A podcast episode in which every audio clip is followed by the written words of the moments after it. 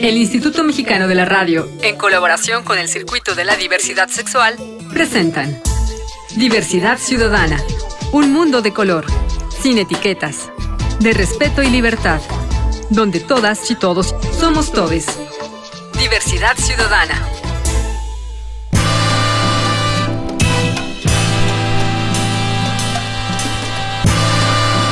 Hey, ¿cómo están? Bienvenidas, bienvenidos y bienvenides a Diversidad Ciudadana, aquí donde las acciones siguen siendo a color, este hogar multicolor que me gusta presentarles, recibirles. Yo soy su anfitrión Enrique Gómez y el día de hoy vamos a platicar de una trayectoria que me parece muy relevante en nuestras poblaciones LGBTIQ en México, porque vamos a hablar de la trayectoria de un activista pues que se dedica a defender los derechos de las personas que viven con VIH. Él es Marco Palet. Hola Marco. Hola Enrique, muchas gracias por la invitación, con mucho gusto. Qué gusto tenerte aquí. Sí, pues el Limer fue mi casa muchos años. Es cierto. A ver, platícame de eso. Pues me, encanta venir y ahorita aproveché para dar un recorrido por los, por los estudios. Por los recovecos de la memoria. Exacto, exactamente. Eran únicamente estudios de grabación, no había estaciones de radio aquí, estaban en la calle de Margaritas 18, aquí cerquita en la colonia Florida. Soy malo para las fechas, pero, ¿Pero bueno. que los ochentas? Mm, sí, los ochentas, por ahí 89, 88. Y yo era conductor de una estación de radio que es el 105.7 de FM. Ahora reactor. Ahora reactor, ya tiene muchos años como reactor, pero era estéreo joven del Instituto Mexicano de la Radio, cultura que sí se escucha. Y bueno, pues aquí, ahí hacíamos un montón de cosas. Y fue la primera estación, su director de entonces, el doctor Gerardo Estrada Rodríguez, que fue el responsable un poco también de la infraestructura que tienen ahora de estaciones y de muchas otras obras de infraestructura. El doctor Gerardo Estrada es una persona de primera en el ámbito cultural porque pues logró infraestructura no solo para el IMER, sino para Bellas Artes. No sé si, si alguien se ha dado una paseadita por las afueras del Palacio de Bellas Artes. this Es una plaza preciosa que antes era un estacionamiento de camiones de ruta 100. Claro, sí, pero al, uy. Eh, al doctor le tocó esa transformación y también no sé si conocen el museo MUAC, el que está en la UNAM. Bueno, pues también le tocó esa parte donde había un horrendo estacionamiento. Se hizo una plaza muy bonita y ese museo que también es una belleza. Sí, sí Entonces yo creo que los funcionarios de cultura deben de hacer esas cosas, deben de dejar un legado, eh, sobre todo en infraestructura cultural que sirva. Y bueno, pues la radio fue en ese momento un momento paradigmático muy bonito. Sí. Porque también permitió la apertura de la producción de una radionovela. A ver. Aquí nos tocó crear la, la primera radionovela educativa sobre el SIDA en América Latina. ¿En qué año? Este, si no mal recuerdo, fue en el 1991 y participó Diana Bracho, Anofelia Murguía, Patricio Castillo, Diego Luna, Niño y muchos otros actores, Elia Domenzain, Leonor Bonilla, hija de Héctor Bonilla, y dirigió Marta Luna. Y todo ocurrió en este estudio que está aquí atrás de esta cabina donde estás grabando tu programa hoy. Okay. En ese estudio hicimos todas las grabaciones, nos tocó ver todo un proceso hermoso de, de casting, de selección. Ya sabes, llegaban los actores muy sacale punta, de ver, yo, yo voy a leer, que no sé qué. Y entonces decía la directora acá backstage, a ver, sácale ese texto en latín, este que viene muy sácale punta. Y entonces empezaban y se atoraban con la lectura. Este, a Ignacio Casas, Nacho Casas, que el, es, el autor, el escritor. El escritor de Amelio, Amelio mi coronel. Wow. Nacho, además, a quien le mando un gran saludo, es un gran amigo, porque me tocó ver todo el proceso de escritura de su libro en un taller que compartimos con, con Mónica Lavino, un taller. Y ya de, lo tuvimos aquí en el programa presentando su libro. Maravilloso, Nacho. Sí. Pues él estuvo como actor. Rocío, la historia de una mujer de nuestro tiempo. A ver, platícame de esa historia, porque es un hito, ¿no? Es un hito porque fue, digamos que, bueno, para empezar, el IMER fue la primera radio pública que habló sobre el SIDA y sobre el VIH de manera didáctica, como lo hicimos apenas hace dos años con el COVID, de Ajá. cómo se contagia, estos ejemplos de cubrirse la nariz, utilizar el codo y todas estas cosas, pues los hizo muy bien. Ahora en los medios lo explicamos y entendimos cómo fue el COVID, lo vivimos a los que nos dio COVID, luego se nos quitó, luego nos volvió a dar, luego nos vacunamos y quedamos así como todos raros de, de la salud, pero en ese momento el VIH y el SIDA estaba en manos de los medios amarillistas.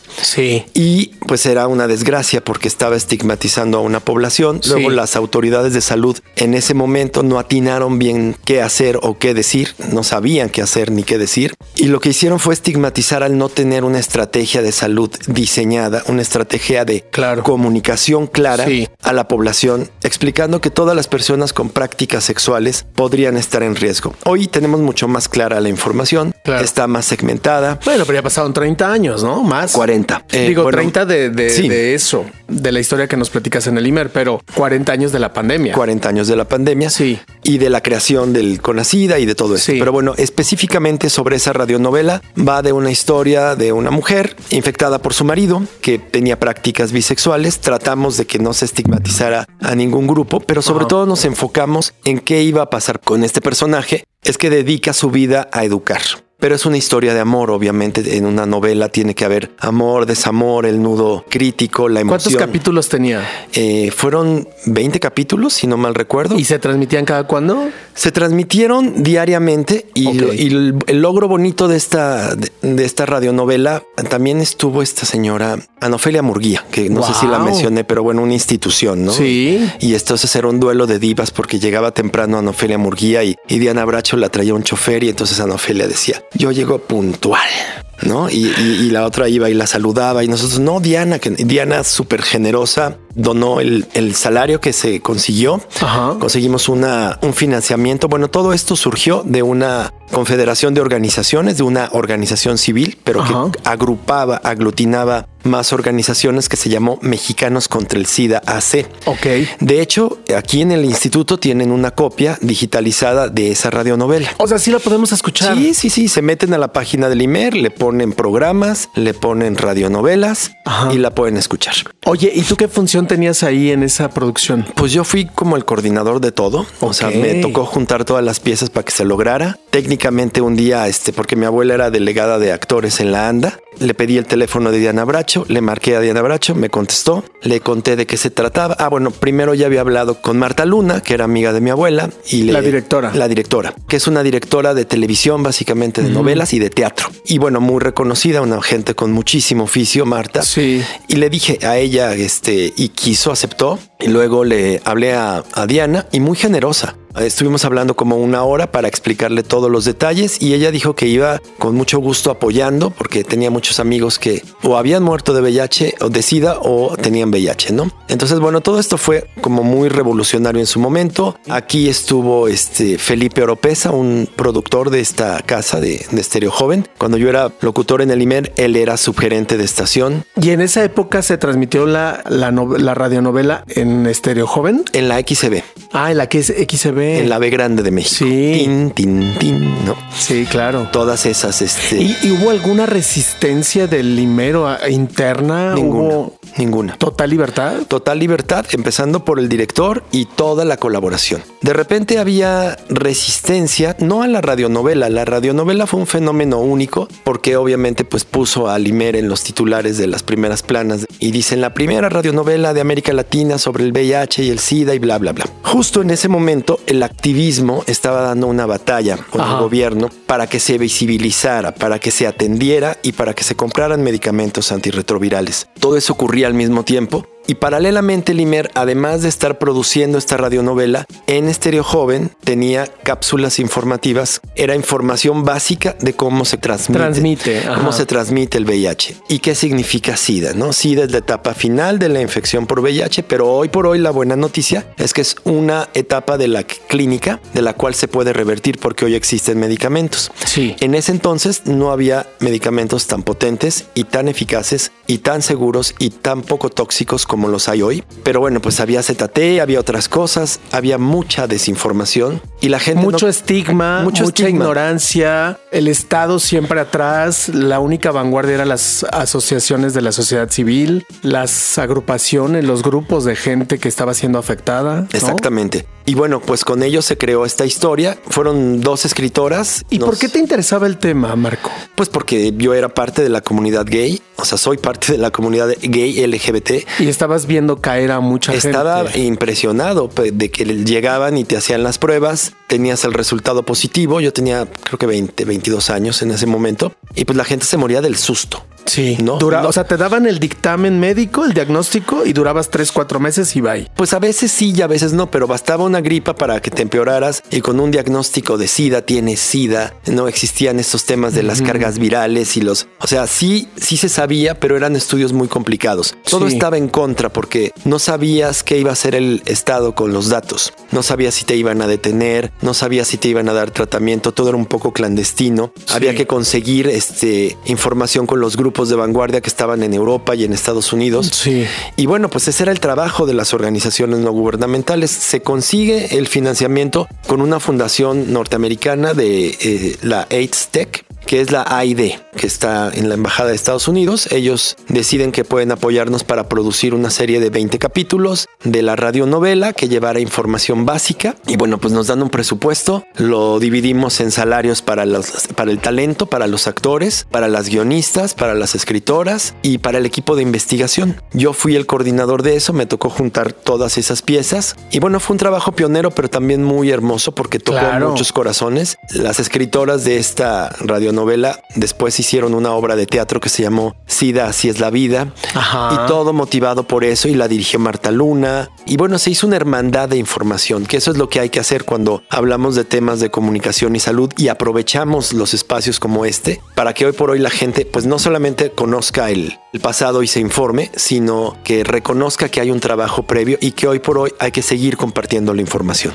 Qué difícil momento vivimos. Este me lo estás eh, narrando de nueva cuenta y me vuelve a dar esa sensación de ansiedad, de angustia, porque fue una época terrible para nuestro colectivo, eh, para nosotros mismos que lo vivimos en persona y que vimos, vimos caer a tantos amigos, a tanta gente que si hoy siguieran vivos serían seguramente grandes estrellas del arte, de la política, de la cultura, del quehacer eh, productivo mexicano, bueno y mundial porque nos golpeó a nivel mundial. Pero bueno, vamos a seguir platicando de este tema, Marco Palet, regresando de un corte. ¿Te parece? Me parece. No me tardo nada, esto es Diversidad Ciudadana, aquí donde las acciones siguen siendo a color. Soy Enrique Gómez, su anfitrión.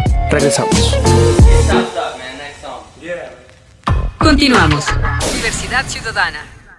Regresamos. Diversidad Ciudadana.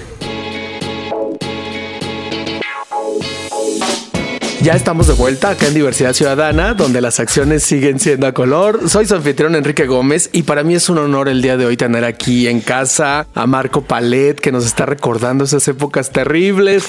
Pero fíjate, Marco, que aunque sí me resucitas esa sensación de zozobra, de angustia, volteo a ver el presente y qué diferente, qué tranquilo el, que la gente ya no tenga que morir de sida, el que podamos tener cada vez más medicamentos, cada vez con menos consecuencias drásticas para el cuerpo, que socialmente ahí vamos resolviendo temas de discriminación, de estigma, ahí vamos, ¿no? Ahí la llevamos. Ahí vamos, hace falta mucho. Este gobierno tampoco ha hecho mucho eco claro de, de lo que se necesita hacer y hay que ser autocríticos. Digo, yo trabajo en una institución del gobierno gobierno de la ciudad, que es la Clínica Especializada Condesa. Pero antes que eso, soy activista, soy ser humano y me interesa la, la salud y la educación. No puede ser que siga habiendo casos de niños, niñas de 15 años con VIH recién adquirido en su primera, en su segunda relación sexual por falta de información, por falta de elementos de prevención, por temas de moral sexual. En ese momento la radionovela abordó un poco todos estos temas, la sexualidad, la bisexualidad, la promiscuidad. Eh, no vamos a, moralizar nada, ¿no? Eso es muy importante cuando hablas de temas de, comunicación y salud, pero creo que hoy por hoy la comunidad LGBT que tiene todos estos privilegios, que es un derecho y se puede poner a prueba con cualquier agresión que, que las personas de esta comunidad reciban, pueden levantar una denuncia, es un acto de discriminación, existe COPRED, existe CONAPRED, existen muchas instancias que hoy por hoy defienden nuestros derechos, pero yo siempre digo que hay que hacer una contraparte.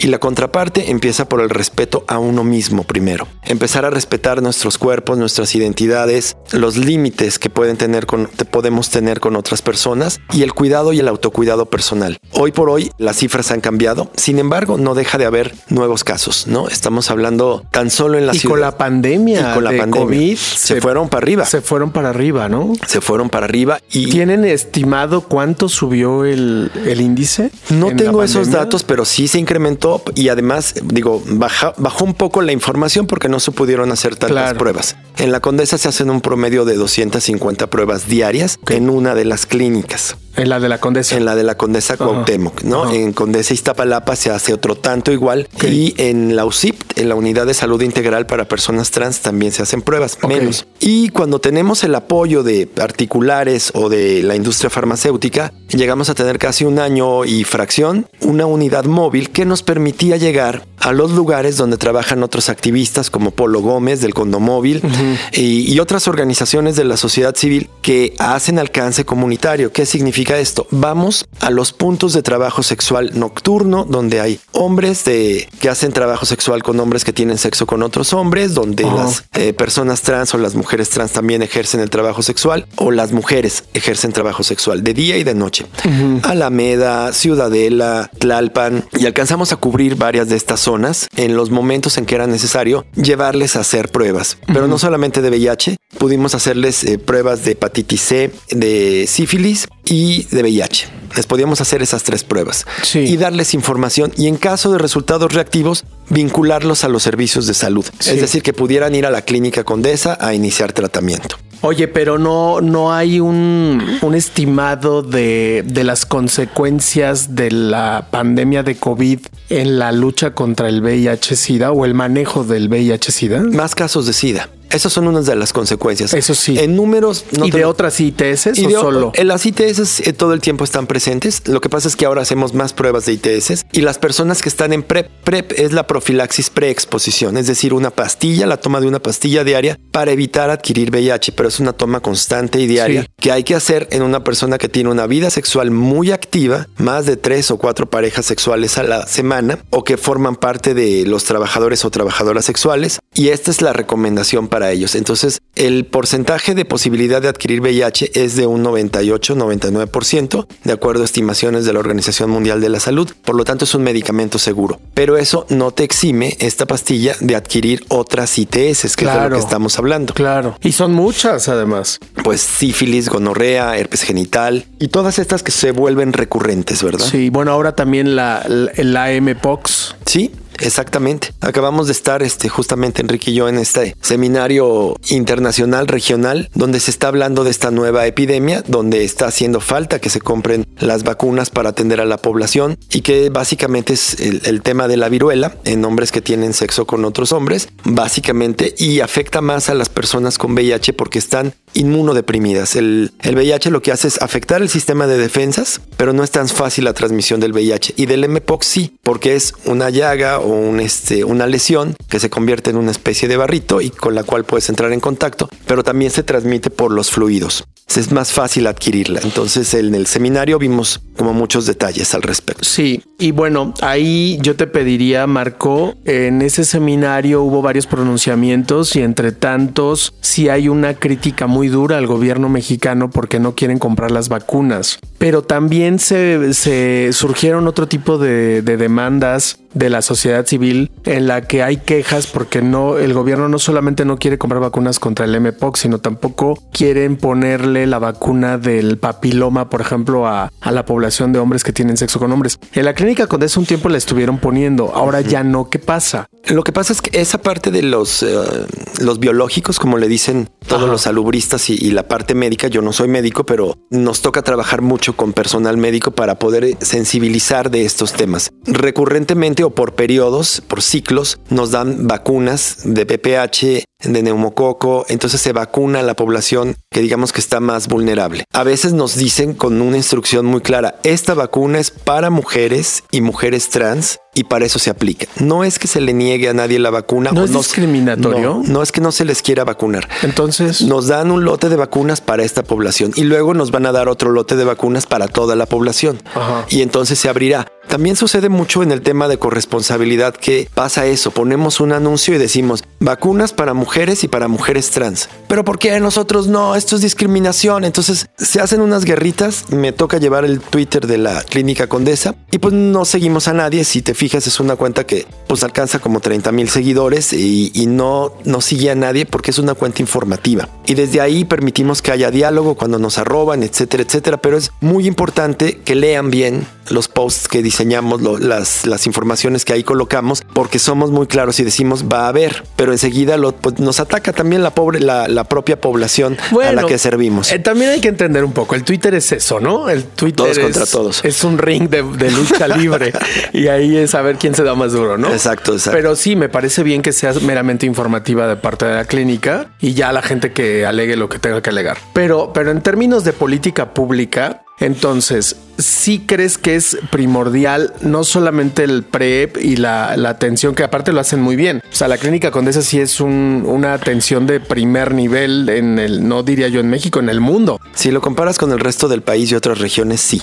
Y todavía sentimos que desde dentro, en nuestra mirada autocrítica, que hay muchas cosas que mejorar. Y bueno, Pero en general la atención es de muy buen nivel. Porque es empática. De entrada no te juzgamos ni por tu apariencia ni por No, y se ve, se ve la capacitación de los servidores públicos, de las enfermeras, de los doctores, incluso de la gente que te recibe en la entrada, del policía, ¿no? Los voluntarios, los, voluntarios, o sea, sí se nota. Ojalá y se replicara ese mismo esquema de las 32 entidades federativas de la República. Ojalá y escuchen este mensaje los responsables de eso y pero, sería deseable. Pero la, la otra cara de la moneda sí es esto, ¿no? ¿Por qué no a la vacuna del MPOX? ¿Por qué no a la vacuna general del papiloma? ¿Por qué la de la hepatitis? ¿Por qué no? Yo no tengo esa respuesta, pero es deseable, porque hay que atender a las poblaciones más vulnerables, ¿no? Si aspiramos a tener sistemas de salud como los de Europa, como los de Dinamarca, como los de Suecia, deberíamos empezar a aplicar esta parte, ¿no? Esa parte con conciencia, con humanismo, con solidaridad, con amor y pensando en, en estas poblaciones. La clínica especializada Condesa atiende a personas que no tienen seguridad social.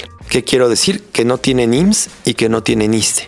Y atendemos un buen número de población que vive en la calle, que está en situación de calle, que son usuarios. Migrantes también. Muchos. ¿no? Cualquier persona, el tema que tenemos es que uno de los temas importantes que tenemos, nuestro servicio de detección es universal. ¿Qué quiere decir? Que cualquier persona de cualquier latitud que llegue a la clínica a hacerse una prueba, se la vamos a poder realizar sin ningún costo. Claro. Ahora, y hay otro tema que también te quería preguntar con el respecto a la clínica Condesa en Europa y en Norteamérica ya se empieza a utilizar el antirretroviral inyectable. En México ni sus luces, ¿no? Pues todavía no están los, eh, no, ha fluido la información, digamos, este sería algo deseable, Ajá. ¿no? Que, que llegara el, el, inyectable a México porque es una dosis hasta donde entiendo de trimestral, ¿no? Cada tres meses, cada tres meses, eh, pero pues sería un cambio revolucionario a la diferencia de tomar una pastilla. El tratamiento ata a las personas. Hoy por hoy la vida es casi la misma, y digo casi porque no es cierto. Eh, la salud se va deteriorando a largo plazo por el consumo. Hay colegas y compañeros sobrevivientes de, de VIH de muchos años que han entrado en fase de SIDA, luego salen y se recuperan y están bien y están estables de su salud, pero hay descalcificación, hay afectación a los riñones, al hígado. Entonces, cerebral, neuronal, hay cuando se va la sífilis, por ejemplo, y no se detecta, hay sífilis neuronal, este o neurosífilis. Entonces, bueno, son elementos que hay que tomar en cuenta. Por eso hablo mucho o insisto en la corresponsabilidad. ¿Y cuál es la corresponsabilidad? Chécate, quiérete, cuídate, revisa tu salud sexual. Está bien tener derecho y tener todo el placer del mundo y,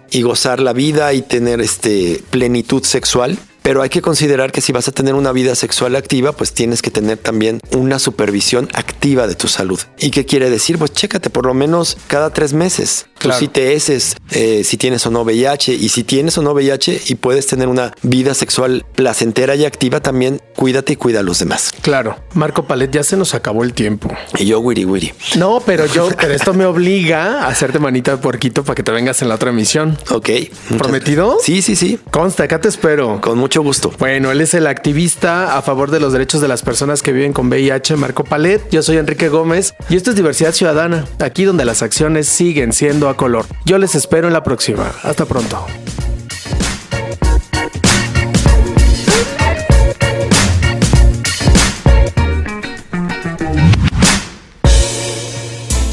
El Instituto Mexicano de la Radio, en colaboración con el Circuito de la Diversidad Sexual, presentaron Diversidad Ciudadana, donde todas y todos somos todes. Diversidad Ciudadana.